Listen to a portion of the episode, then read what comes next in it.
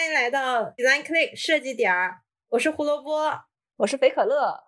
我是狗狗。工作以来，我觉得随着我们工作经验以及自信的积攒，其实最直接的一个体现方式，就是在做 design review 的时候更加游刃有余了。那么今天我们就来聊聊作为 UX 设计师最最最日常的工作，也是与我们设计沟通能力最直接挂钩的 design review 吧。工作当中其实有非常多类型的 design review，那么他们其实会对应不同的准备方式，然后对于 mockup 的完整度啊，以及 present 技巧的需求也是不一样的。包括可能我们会和 design team 或者 design lead 有一些 regular 的 sync，然后也有可能我们在设计中途会临时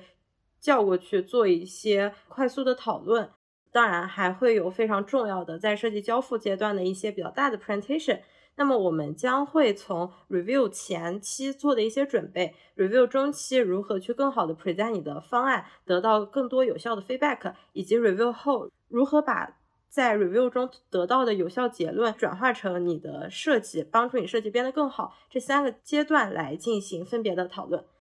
那么我们首先就从 review 前期的准备开始吧。想问一问大家，你们在 review 之前通常会准备什么呀？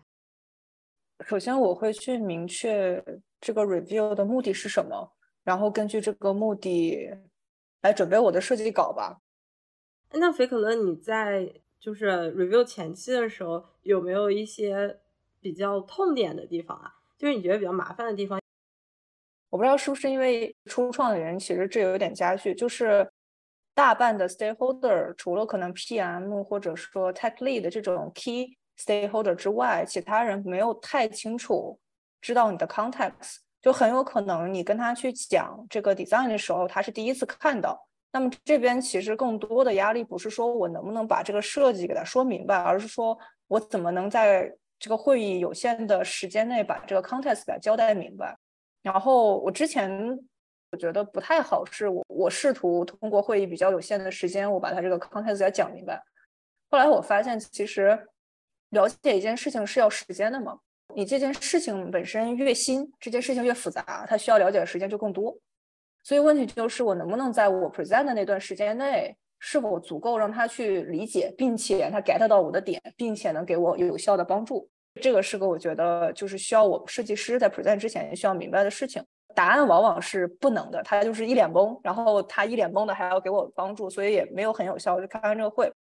然后我现在是怎么做的呢？我会能写成文档的写成文档，能提前做好 prototype、做好 design 这些 link 的，我都发给相关的人。如果说我非常明确，就这一块就是他之前提到的，然后我还会艾特他说跟他说说这一块你要提前讲一下，然后你如果有问题你可以提前告诉我，巴拉巴拉，我需要你回应我的是什么？我在会上需要得到的是什么？巴拉巴拉。然后这样他就会提前，因为压力就给到他那边了嘛。然后他如果说能提前问我，或者提前做好准备，他甚至会在 Slack 上直接发给我去问这一块是怎么回事，这样反而不会说大家开会的时候才开始这个讨论，而是可能开会前我们就进行了一系列的短的讨论，而会上只是把大家所有跟这件事情相关的人聚到一起，快速的 finalize 一下。比如说，我跟一些更 senior 的，然后更高层的人去 present 设计的时候，我非常 struggle。包括从一开始，哎呀，我这个邮件要怎么写？然后这个时间到底选择什么样合适的时间？他如果不熟我的设计，我到底要不要提前把我的设计贴图？他到底会不会看？你 struggle 的点是在哪里呢？是说会担心耽误他们的时间，还是说 design review 本身是否有必要？对，我会担心这个这次 review 是不是有必要？我甚至都会每次跟我比较熟的 PM 去问一下，你觉得我需不需要找这些人去做 review？如果我是 PM 或我是你的 manager，我会反问你说，你要你现在现阶段找这些人在他们身上要解决的是什么问题？你要得到什么答案？什么什么支持？因为有一些时候给 PM 做 review 是需要他们认可这个方案，然后才能就继续的去推行嘛。如果是这样的，应该是你的 manager 或者是更 senior 的人帮你去促成这个会。另外一个方式是，可以去 async，就是说，如果他们真的很忙，然后你真的会担心说他们没有时间，可以考虑就是把东西发给他们，让他们来 comments。你发你的，那他们什么什么时间回，你只要告诉他你的 deadline 是什么，就相当于在向上管理你的那些大的老板们和 manager 们。但如果他真的是在那个时间没有给到你的话，那你也不能说等着，你就需要 move forward，以你当时最大的信息量就继续往下做就好了。嗯，我一开始确实是在这部分会花很多时间，然后我现在找到一个比较好的办法是，呃，当我每次从 PM 那里得到一个需求的时候，我就会在得到需求的当天就问他说，这个需求你有没有一个 deadline，然后大概什么时候要完成，然后我这个最终 review 是要被多少人看过，然后通过这这一版设计之后，它就可以继续往下进行了。这样的话，等于对于我整个工作的。它的一个时间，然后以及究竟要 involve 哪些人进来，都有一个相对更明确的范围吧，就不用我自己去猜什么时候需要完成，或者说我猜我究竟要不要请这个请那个。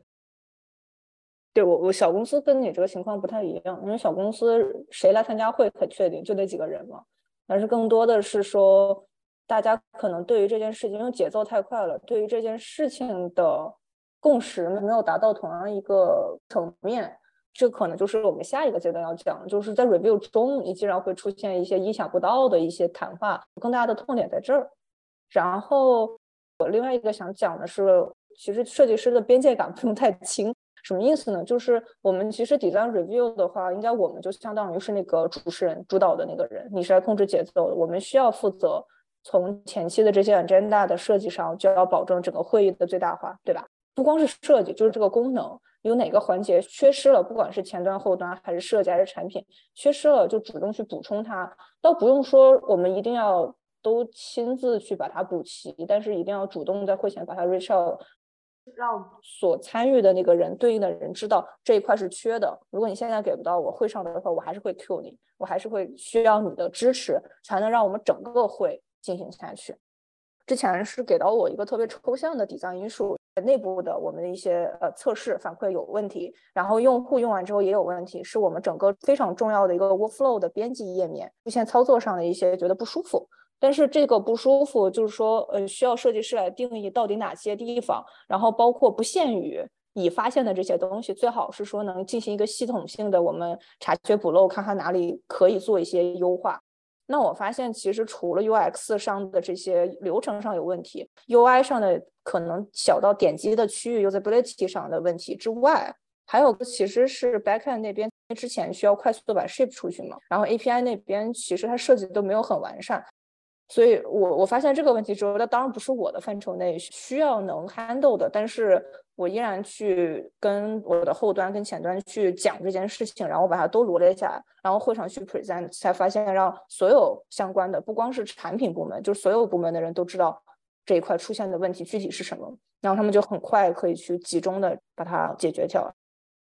像你刚才举的这个例子，你 involve 到那么多人，那你是在你设计。什么阶段会去需要去做 review 呢？是比如你把最终的方案去呈现给他们的时候，还是说你可能中途就去跟他们做一个 check？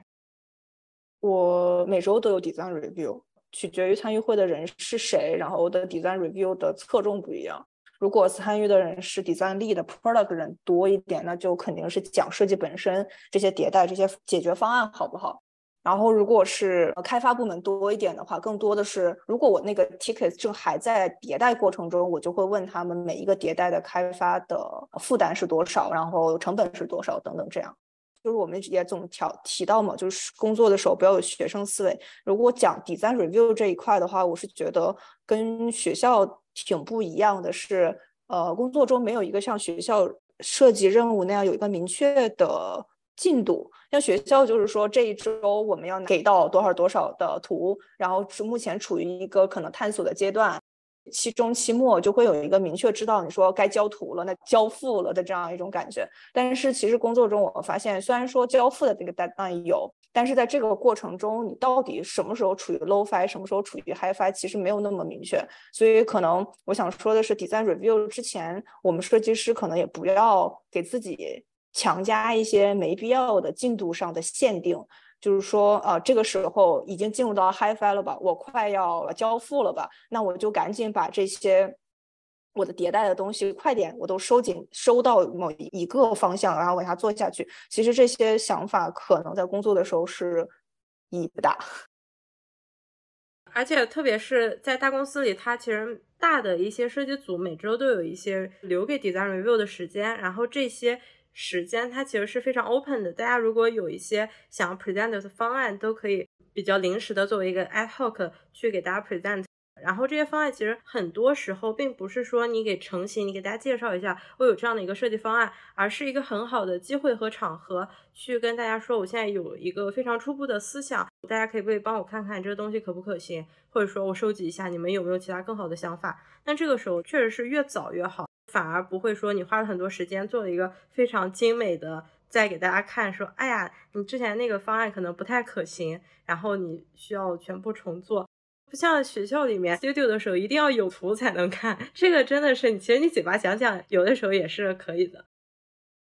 其实我觉得我们可以换一个思路想这件事情，就是说以每一个 review 的目的为你现阶段的设计的目的，然后用每一次的 review 来推进你的设计。什么意思呢？就是如果你现在在这一周，然后你发现这周五你有一个 design review，然后要看你的迭代的方向，那个 design review 的会的结果。你希望的是我们确定一个最后的呃深入的方向，就是双钻模型里面那个第二个钻石的向外探索那个阶段，你要准备收紧了。那这个时候其实你就知道这一周你就是应该是尽可能去探索多的方向，先打开整个所有探索的可能性，然后那个会上去 present 你的可能性，并且跟大家说你的 pros and cons。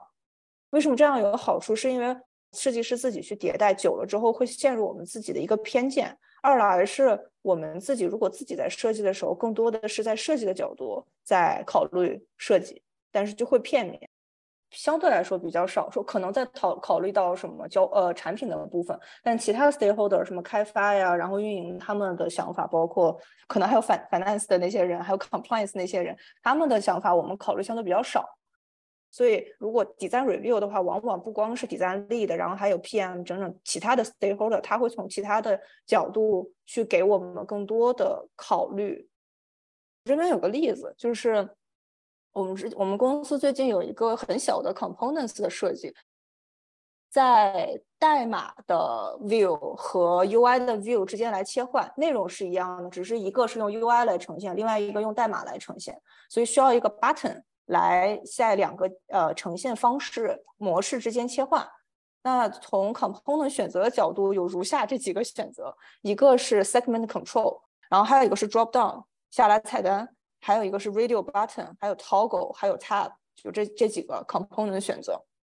第一轮 review 的时候，我只给他们看了 radio button，原因是一来。我们 design system 里面就有这个 radio button，直接拿来用，开发成本最低。这个是我们基于我之前每次聊到 component 的时候，公司就会希望说尽量用 design system 里面有的，这样开发成本最低。初创公司嘛。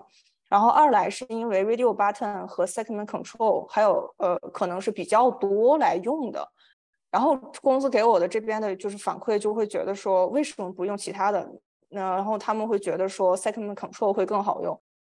我也向老板问了，说我说 radio button 毕竟 design system 就有，为什么我们这一次又开始 push 一个可能更花资源的那个 button 呢？虽然说可能 US 更好，这不就相当于违又违背了我们之前的一些所谓的衡量标准吗？老板就说，其实现在我们是有这个资源的。我就突然意识到，其实公司的 context 也在变，然后公司的资源也在变，优先级也在变。像我这次就死心眼子了，就是按之前的方法去做这一次的一个 design 的决策。其实我应该做的是说。我们设计上去把这几个 button 去试一试，那个花的时间不多，绝对一个小时之内这几个迭代就出来了。那其实应该是说，我我从 UX 的角度或从设计的角度去考量，segment control 是最好的。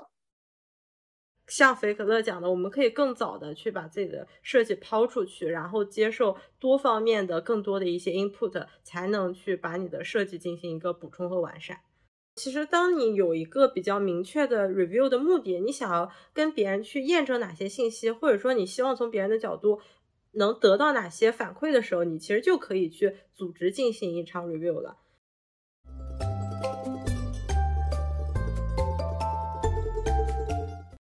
么接下来我们就来到 review 中，看一看，说那我们在 review 中又可以怎么样去更好 present 自己的方案，然后来得到更多有效的一些信息和反馈呢？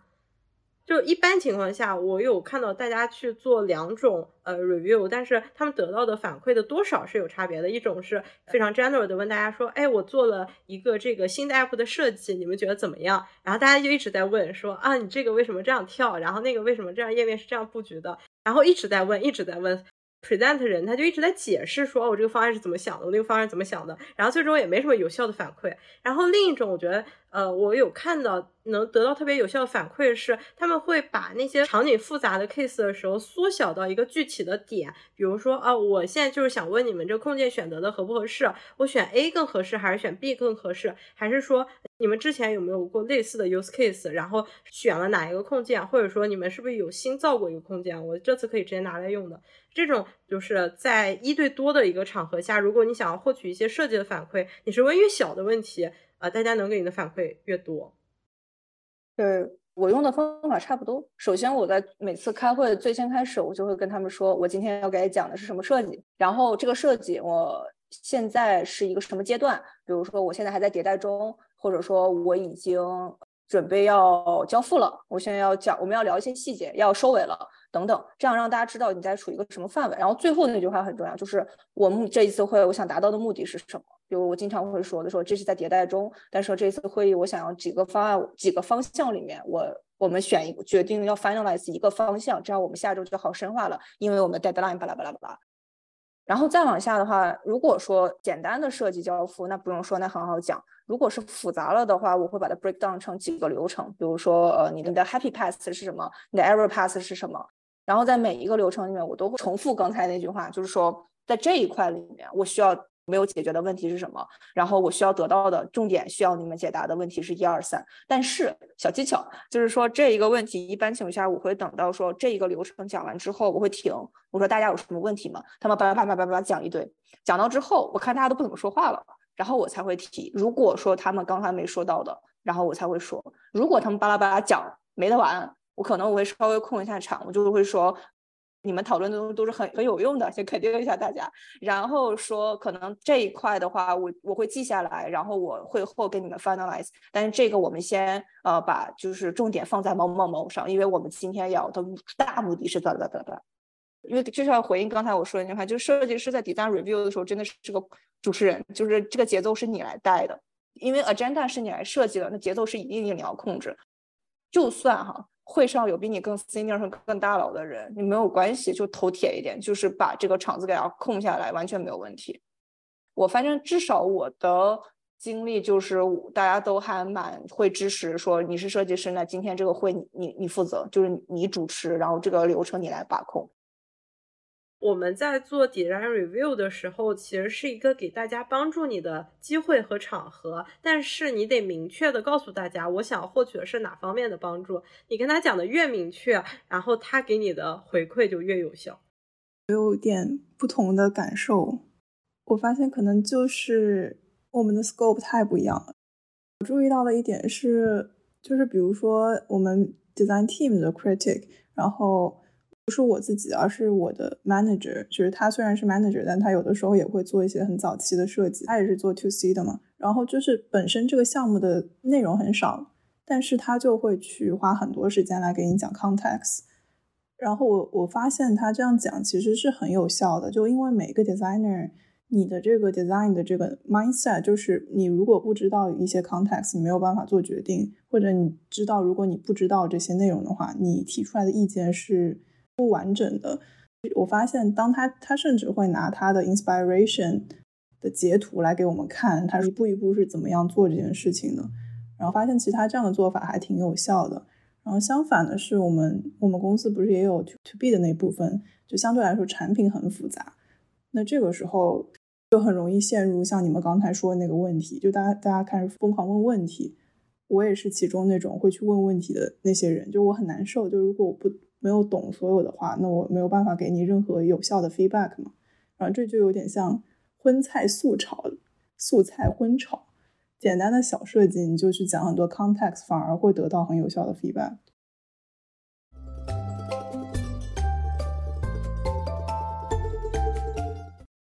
因为我有看到别人说，我们做 design review 就是一个舌战群儒的一个场合。我自己是非常不同意这个看法的。我想听听你们是怎么看的呢？我现在肯定是不会这么想的。当我刚工作的时候，确实是有过那么几个月，就觉得说他在讲我的设计。那他一定是觉得我设计能力不行，但是现在其实就会意识到完全没必要，就是不用太 defensive，就是 design review 本来就是在给这个设计方案找不足的，又不是夸夸大会，所以其实我我其实我的 tech lead 也好，就是各种大老板，我跟在 Go One 的时候或多或少我都提过这个事情，就是他们都跟我说，讲你的设计也不是在说你设计能力不行，而是在讲这个事情这个 design 本身。在整个当时的康公司这个情况下，好在哪里，不好在哪里，然后也正好是一个契机。然后，因为大家之前非设计的人，他们都是处于一个就是语言上在描绘这件事情要怎么做的一个呃环节，但是直到设计给他们看到这个就是设计师的用处所在，就是直到真正的那个设计给他看了的时候，所有人才。就恍然大悟说：“哦，原来大家需要说这件事情啊。”然后那个时候，真正的讨论才真正开始。所以他说：“就算那个时候你发现你整个 design review 的会上，大家非常激烈的在讨论，那也不是在针对你，只是在针对这个设计。大家终于明白是怎么回事了，终于可以开始讨论了。”嗯，我也觉得，就我一开始是对这个 review 有很大的困惑。跟我一个 mentor 聊天前半年，我们几乎所有的话题都是。我不知道我要怎么去做这个 design review。我觉得这个 design review 是一个很好我去展现我自己的一个机会。但是我发现说，哎，我每次 review 的时候都被别人批评，我也 hold 不住整个场面。呃，好像每次 review 我关注的点都不是在，哎，我这次 review 有没有得到合适的反馈，它有没有帮助我提升方案质量，而是我误以为说，哎，这次 review 显得我控场能力不足，显得我的方案。老被大家质疑画的不好，就这个真的是我觉得需要去避免的一个误区，不要把它当做一个吵架的场合，它只是在帮助你的一个场合。像菲克勒讲的，你可能得到更多的反馈，它反而是更加有效的一次 review。就你们提到的要把自己的东西和自己分开这个事情，好像作为一个替人，我好像从来没有这个困扰。我觉得我没法抽离是学生思维的误区，因为这些事情更多发生在我刚工作的初期，包括说做 design review，我觉得大家在提出意见的时候，就是在批评我，哦，是我这个设计做的不好了，而不是说别人从他自己专业角度给我增加补充一些其他的维度和观点。因为我觉得在学校上课的时候，这种做 design critique 不就老师说你这做不行，哦，那个不好看。我觉得那个是让我一开始就是，或者说乃乃至到现在，我很嗯有一些场合下，别人给我提的 feedback，我没法勇敢回击的一个来源吧。发现就是开始这方面有很大的或者很快的提升，是我的 senior 或者我的 design lead 不再参与我的 design review 会的时候，我 design lead 和 design Senior 他在参与舞会的时候，我可放松了，就是我只会觉得说，让我负责 present 的那一块，可能几分钟是我的 show time，只要 present 完，我就长吁一口气，然后万事大吉，我就躺一边去了。其实没有很好的参与到这个设计里面。其实 design review 我觉得比较锻炼能力的是，当你 present 完，别人开始 challenge 你，或者说提问。或者说问你说，那你是怎么想的？等等这些问题，你没有准备好的一些问题，你当时要怎么应答？那是真正挺锻炼能力的。怎么去推进他们的对话，来帮助你的设计本身得到更大的反馈？那就是作为我现在还属于我的 manager 会来跟我一起开会，然后我觉得我很放松的那种情况。你觉得用什么样的方式可以快速的帮我进步到你说的第二种状态？我觉得对狗狗这个问题，首先第一个是，也不用特别着急，就是你得熟悉一下大家的一个说话风格，也不用说我在可能第一次前或者说第一个月跟他大家做 review 的时候，你就啊所有的重担都要自己来承担，可以享受一段时间你 design manager 的庇护，你看一下他是如何跟其他的 stakeholder 去沟通的，你学习一下他的一些沟通技巧。但是，当你后期你可能更多独立掌握自己设计的时候，你对你自己设计负责，这是很重要的一件事情。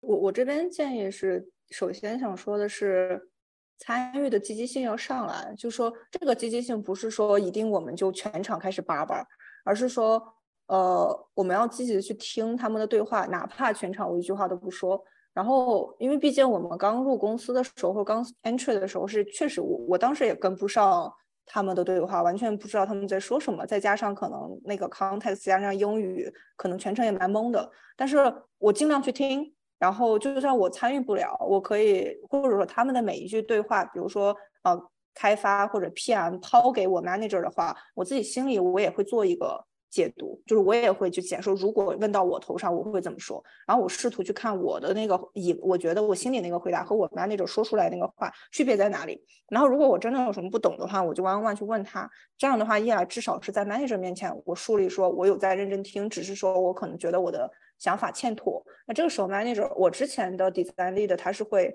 知道说 OK OK，呃，菲可乐他是有在积极的听的，但是可能他。有点怯场，那下一次他就适时的会问我，那菲可乐你是怎么想的？然后大家别说了，听菲可乐讲，就是他会给我这样这样机会，但这前提是让他知道我有在参与，就蛮我的思思维是有在参与这个会的。另外是就是说，当你渐渐的开始觉得说你的话敢于就是说说出口了，那就积极的就是说尽量的话多去参与这个讨论。然后最后面那个点的话，我觉得。要找到你和所参与会的人，你的优势是什么？比如说我，我比较善于会快速的在别人还在讨论的时候，我就可以快速把他们讨论的东西 visualize 出来。那我其实作为 entry，我当时是觉得这是个蛮好的契合点，就是你们大佬先讨论你们的，我在旁边画你们正在讨论的东西，然后最后就是说，我说 OK，能不能停一下？你们在讨论的事情我大概听懂了，你们是在讨论这件东西吗？我把这个流程给你们画出来，大家可以让我 share 一下屏幕吗？这下子所有的就是他们的关注点就会在我这儿。其实我也没有做什么主动去想什么事情，我只是帮他们在讨论的东西总结出来。但是这个一下子就是说让他们知道说我有帮助，我有在真正的推进这个会议的进程。这其实也在帮助我用我自己擅长的事情去参与他们的会吧，我觉得。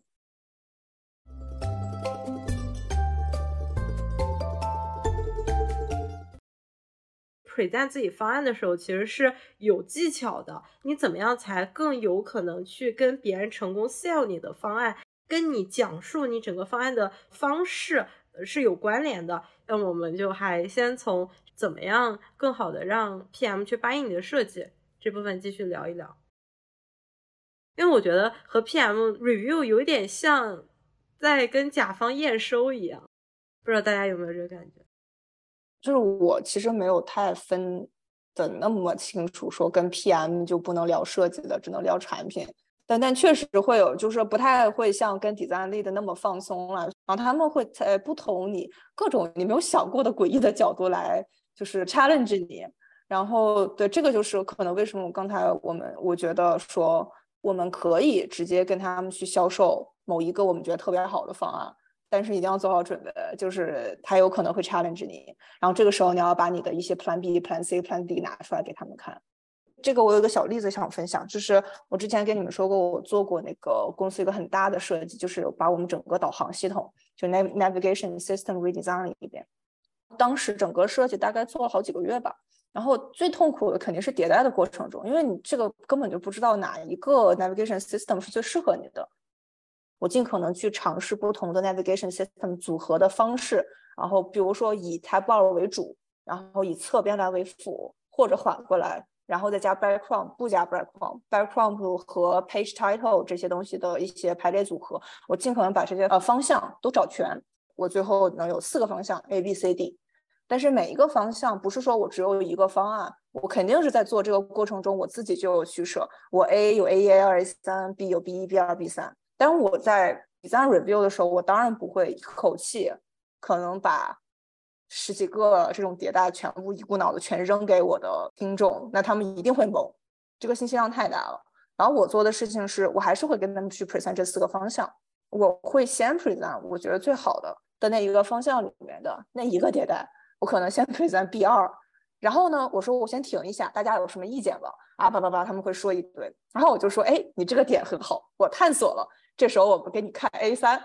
然后呢，他又叭叭叭讲一个。我说，其实来，我们继续，我把所有迭代不如给大家都看完。我把 C 二可能第四这种东西都给他们看完一遍，他们就觉得哦，那现在就可以作为一个比较充分的讨论了。我甚至在 present 的过程中就会刻意的去跟他们讲这个优点是什么，缺点是什么。然后我第一个方案讲的的优点好讲完了，缺点是什么？所以因为有这个缺点，我又探索了下一个方案，再下一个，再下一个。他会所以说他们其实相当于快速的用几个关键的方案过了一遍我的 iteration 的过程，这样也他让他知道为什么我选那个方案就是好的，然后大家。也可以尽可能的都给他们角度的意见，我觉得那个时候是我觉得会议比较会效率比较高的会。然后后来我的底赞力的就是也跟我讲说，他觉得那是他觉得我的设计能力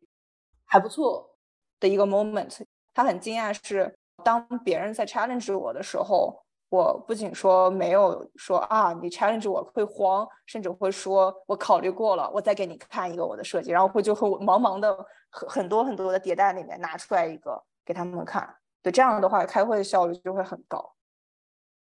我有个问题，就当你自己已经进行过一轮的迭代了，比如说你 A 三，一定知道 A 三它有不好的地方在了，你其实更推荐的是 B 四这个选项。那这个时候你再去 present A 三的时候，你有没有不舒服的感受？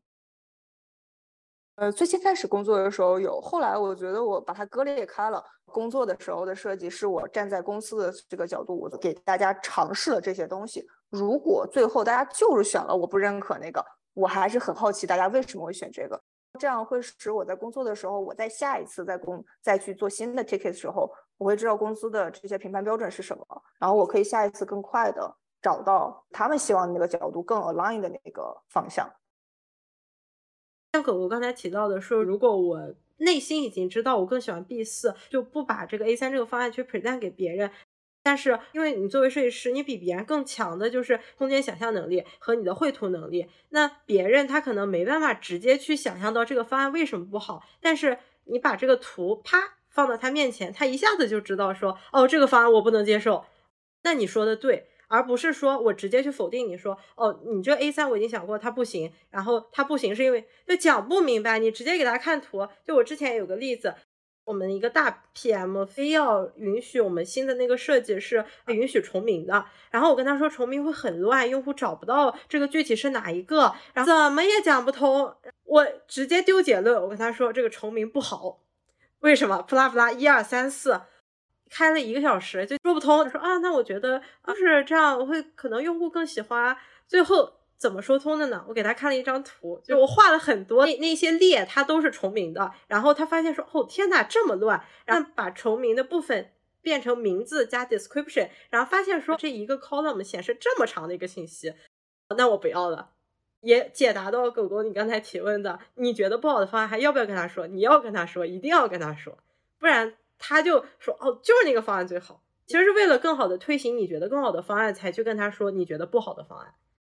非常对，就是这个意思。就是不光是我会给他们看我不认可的方案，甚至他们在会上或者是之前会跟我讲他们觉得可行的东西。其实作为设计师。是有这个能力的，他你听到他们的一个想法，你马上就大概会描绘出来，你这个流程大概图在脑子里就有了。可是问题是你没有办法靠脑电波把你的图给他们看，然后他们还是 get 不到你为什么那么不喜欢。没关系，我做给你看。所以我甚至会在迭代里面去包含个大概一两版他们很坚持，但是我完全不认可的设计，直到就是刚才胡胡说，直到你把那个设计摆到他们面前，你做成 prototype 点给他们看，他们才知道哦，原来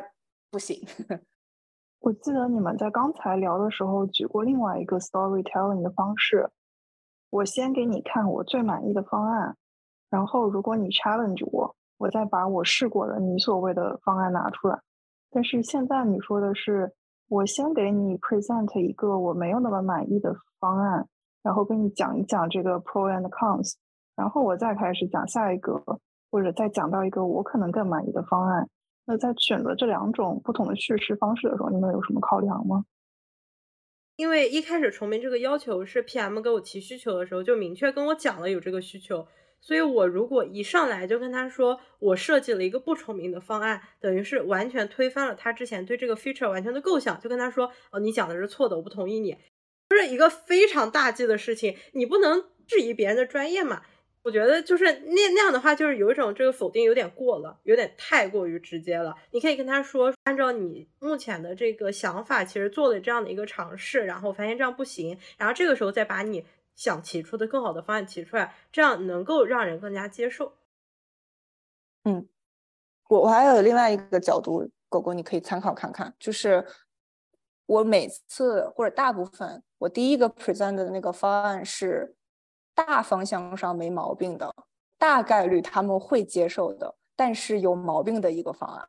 就是说我会给他们讲说，大概的流程是这样。然后呢，具体这一块我做了某一个可能某一个卡片或者某一个屏幕，我做了更多的 iteration。这个地方有问题，我们一会儿说。但是只要这我现在给你看的这个流程，是我们说大概方向这这几步骤是这样子的。然后大家如果都 OK。你就可以继续讲，但是这一个方案有某某问题，然后基于这个问题，我做了某某几个讨论，这样有什么好处？通过那个刚才说的那个第一个大方向上没毛病，但是有小毛病的这个方案，至少把大家 on the same page，就在大的 high level 上。然后这个时候他们要是再插着这个大方向，那说明他们要好好开会。这样其实会避免一个很要命的问题，就是最必最不想希望的是说开会。啊，开了半个多小时，开了一个多小时了。他到结尾的时候，从根儿上给你绝了。就是从最先开始，你们达成了那个共识，说，哎，我有一个不同的想法，这个是最最要命的。所以说，这样的叙事逻辑或这种 present 逻辑会尽量避免。就我觉得可能是因为我们两个做的产品的复杂度不一样，然后导致其实我的 manager 是更希望我去，就每一次 review 都给一个比较明确的专业。角度上来讲，我最推荐的方案，而不是说很公平的去描述每一种设计方案，然后让大家来说。我会挺好奇你是怎么看这个事情？为什么你的 manager 会提出这样的一个需求啊？因为我觉得有一些时候你的设计就是 A 跟 B 都可以嘛。To C 的产品，所以其实很多时候你拿去 review 的时候，大家都会用自己的审美偏好来。给你意见，因为他们都觉得他们都懂嘛，就是我也是个 user，那我当然可以发表我的意见。然后本身这个 technical 的复杂度没有那么高，所以如果你不有一个强烈的自己的立场在那儿的话，很容易变成大家讨论哪个好看哪个不好看之类的这样子的问题。然后我觉得另外一点就是他希望我去。训练自己这个技能，是因为他觉得作为一个专业的设计师，你得有这样子的一个形象在那儿。就是说，不是说我听不进别人的意见，而是说我有很坚定的自己的想法，想要专业的告诉你。一定程度上也是塑造自己的一个形象，不然你作为设计整个 team 在公司里的，就你以后就不会被认为是更有 impact 的一种角色。就我觉得，就是跟菲可乐公司的区别就在于。你这时候就有一点需要争取资源，或者需要塑造自己 team 整个形象的功能性在那儿了，所以你需要有这样子的一个比较比较强势的立场在那儿。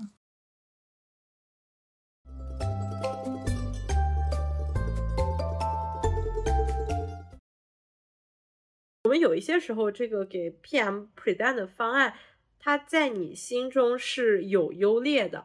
是我们能。非常清晰的判断出，想要提供的这个方案就是比 PM 那个更好。但有一些时候，它有一些相对模糊的概念，你可能没法特别好的去衡量说这一块究竟是设计更重要，还是可能从那个产品或者说技术实现更重要。对于某一个点有不同看法，场面僵持不下的时候，大家有没有一些好的办法去推动这个会议继续进行呢？甚至更好的就是让大家决定哦，那我觉得你说的更对，那我就按你说的做。首先，我想说的是，别上头，就是就是千万别上情绪，就这个时候就说他他他在质疑我，我要好好跟你吵一架，我一定要说服你，就千万别上头。PM 也不疯，他也不是说为了质疑你而质疑你。这个时候真的可以停下来，就是说，OK，你那么坚持你的那个想法，你可以帮我理解一下，你觉得你的那个方案好的地方在哪里吗？或者说换换个角度说，你觉得我这个方案在你的衡量标准里面哪里是不对的？就是说，也不是说我这个方案所有都不对，对吗？就是你觉得是哪里不对，有怎么改？你希望在我这个方案基础上，是否还可以继续改下去呢？等等这样的发问方法，这样就是说，使得我们去拆解两边僵持不下的这个局面。就是你可以帮他去理解，你可以发挥设计师的就是功能嘛，就是你可以去讲一些具体的 use case，你来感受一下，就是用户如果真的在用你的那个方案的时候，他会有什么样的什么什么样的问题？那你觉得如果这个时候用户出现这个问题的时候，你想怎么解决呢？用你的那个方案，巴拉巴拉巴拉，就会双方都在拆解各自坚持的那个方案，说不定你们会找到一个方式去。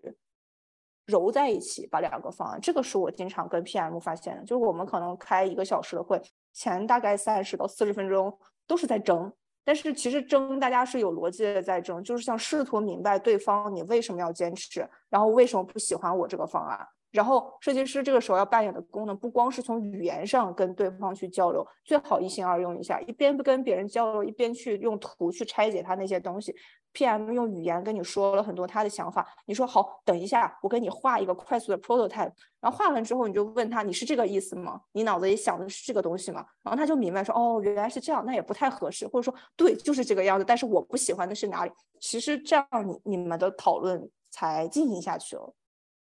对，而且像肥可乐说的这个同理心特技，有一些时候，如果说对一个问题相持不下，你可能也要退后一步去想，他去 propose 他那个观点的原因背后的原因是什么？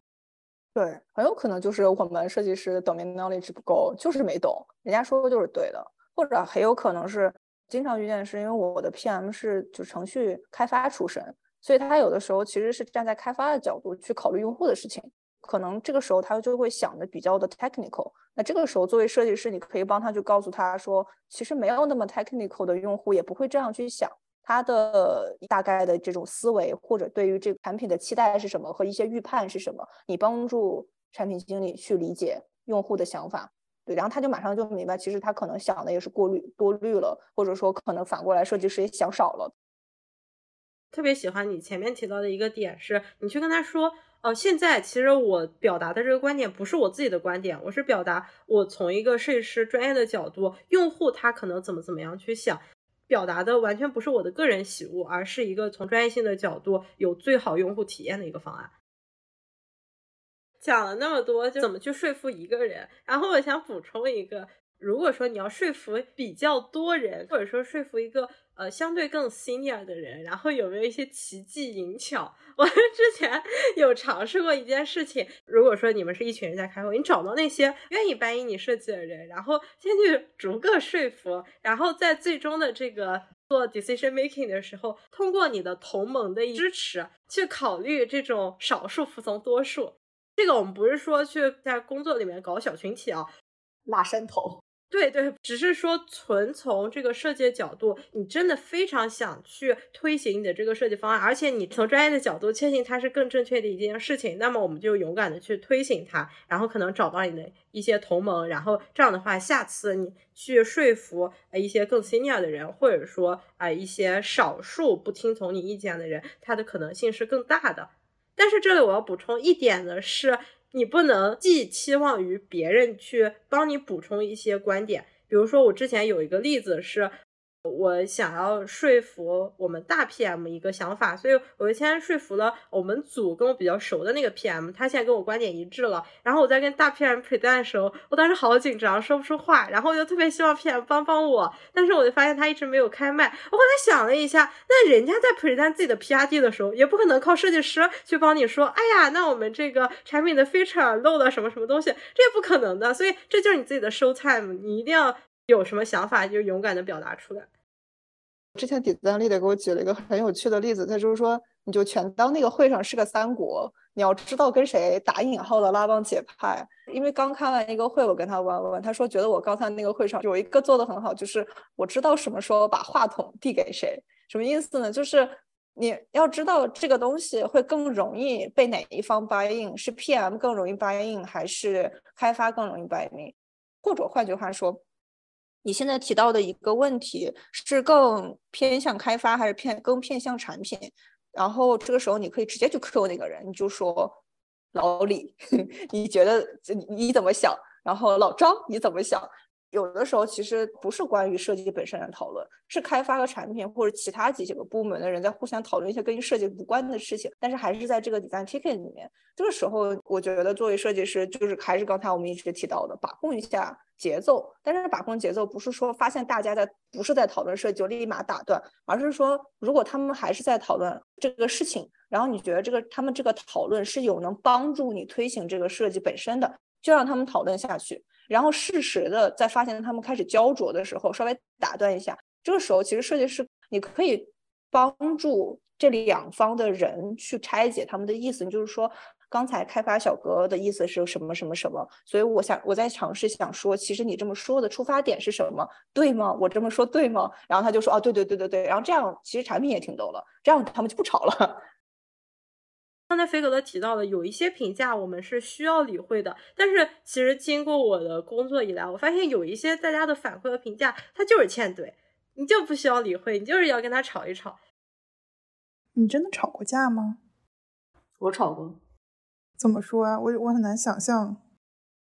我其实对于我设计的评价，我都能接受，只有大概几个，其中有一个我最不能接受，就是从根儿上觉得设计不重要。比如说，我跟他讲了一堆，我说这个流程怎么怎么样，我的考量是什么什么什么，然后最后他直接绕过了我这些角度，直接从根儿上跟我说有必要吗？然后我就会很气，因为我觉得那个你没有在跟我讨论问题，就是你是在跟我讲设计不重要。我们甚至我听到更直接的 feedback 就是有必要把用户哄得这么好吗？或者说有必要完善到这么完美吗？至于吗？什么怎么怎么样？这我就很不能接受，我可能那个时候腾一下火就上来了。我可太赞同菲克勒讲的这个点了。我唯一一次跟开发吵架，然后还给我气哭了的场景，就是因为那个开发在我当时 present 设计的时候说了一句：“啊，那我觉得不应该这样啊。”我跟他说：“可是用户是有这样的一个使用习惯，所以我这样去设计。”他说：“你管用户怎么用呢？”啊，我不管谁管啊！当时真的气得我就要拍桌子了。但是我觉得这个是我现在回想起来，我觉得我做的不是很好的一件事情。就当时我没有什么回应，啊，那不行。对我其实应该捍卫自己专业的尊严和权威性，但是我居然没有给出有力的回应，以及伤害了我自己。如果我现在给你一次机会，你再重新怼他的话，你会怎么说呢？换句话说，如果以后你的工作的时候还遇见了类似其他的开发的小哥哥小姐姐们质疑你设计本身的意义，你要怎么办？我告诉他这件事情是很重要的。你可以再进一步，光说设计是重要的这句话太无力了。其实这个时候是你的机会，你换个角度想，你去教育你的 educate 你的这些非 design 的同事们，设计这一块是重要的。那你先不要 challenge 我。那我现在告诉你为什么重要，我可以甚至告诉他最细节的，就是说，不管是去搬我们现有的这些 user feedback，已经有用户投诉了，已经有用户在抱怨这件事情，你为什么觉得不重要？或者说，才站在他的角度讲说，用户已经就是完成不了这个任务了，等等等等这些事情，就是去搬用户的这些数据跟他们讲，或者说你跟他稍微讲一下，就是说从心理上，用户的这些行为或者行为上去讲，他不愿意听那是他的事情，你要讲。因为可能会上还有其他人会听到你这个这些话，那树立你的 credential 的机会也是在这个时候。你们好理性啊！我想到这件事情全是情绪，都没有理智。虽然我刚才说，我说我每次听到这种话，我腾一下火就起来，但是气也是归心里气，就是你把自己分裂一点，就是心里的一半在气，但是另外一半就说 OK 好了，我要跟你稍微讲一下，就是但是是很理性、很礼貌去讲这件事情。不是，我就在想刚才你那个问题，就是其实这个事情根本没有什么值得把自己的情绪带进去的。就是作为设计师，我们肯定是 bias 的，是我们当然觉得设计是有价值的。但站在公司的角度来讲，设计一定是有价值的吗？你得去说明这件事情。比如说，你是一个特别 to B 的公司，你现在作为公司，我现在就是 sales 是最大的，我就是要去卖产品。但凡有人买，你的用户体验不好，其实没关系，我已经卖掉了。你已经用了我的产品了，你很难再迁移出去了。那这个时候，你说在这样的 context 下，用户体验真的这么重要吗？那我觉得也没有。所以你去生气是没有意义的。你得去把这件事情讲清楚，为什么作为一个产品，在某一个阶段，你这时候不考虑用户，你作为产品本身你是活不下去的。这就是为什么设计重要。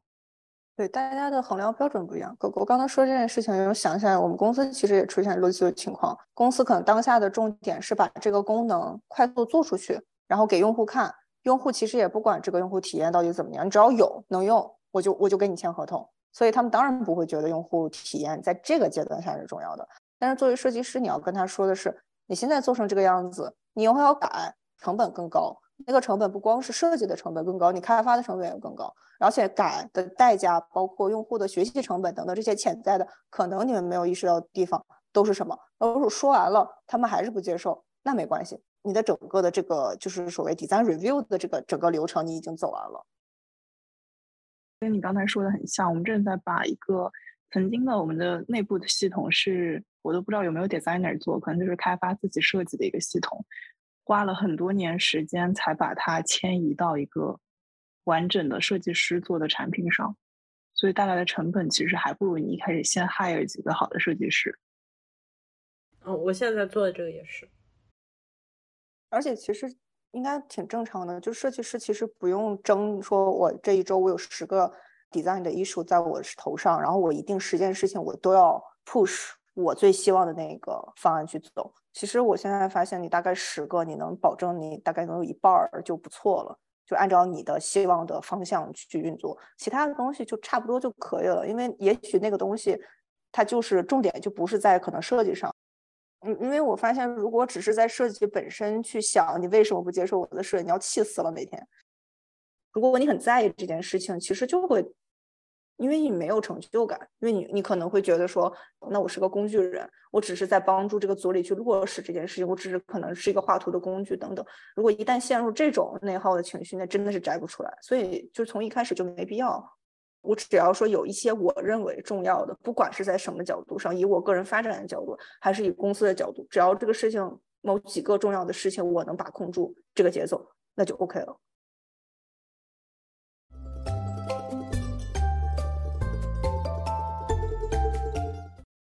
既然前面总结了这么多如何去 present，然后获取更多有效的反馈，那么我们在 review 之后收到的反馈如何处理，才能让他们真正变成一个有效的、更好的设计呢？最后一趴正好来总结一些 action item，一些小要点吧。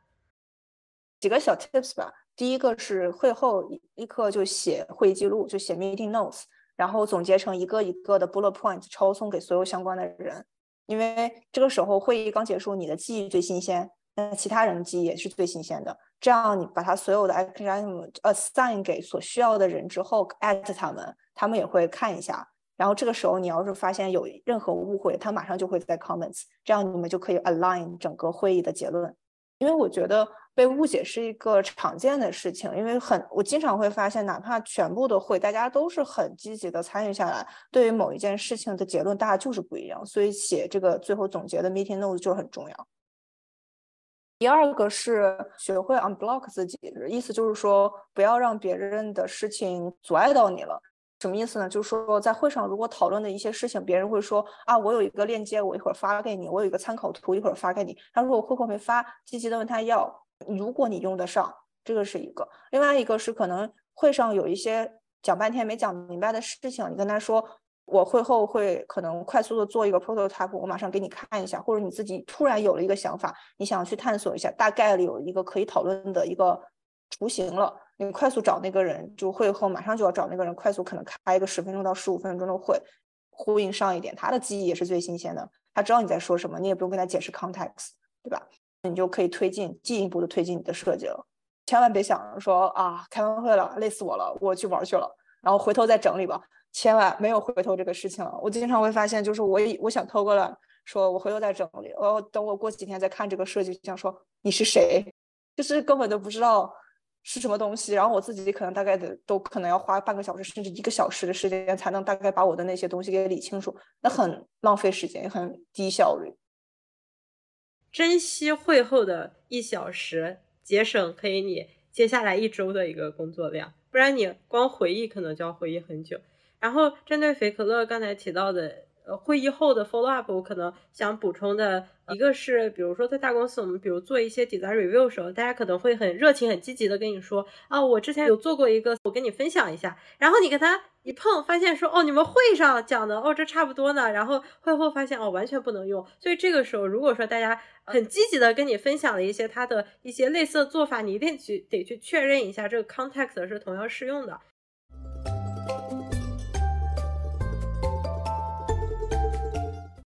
本期内容就到这里啦。前面提到了很多实用的小技巧，希望这些 action item 对大家也适用。如果你觉得本期的内容对你有所帮助的话，也可以关注我们的同名小红书，我们将会更新精选内容的文字版。你也可以通过小宇宙、苹果 Podcasts、Spotify 订阅我们的节目。下期再见啦，拜拜。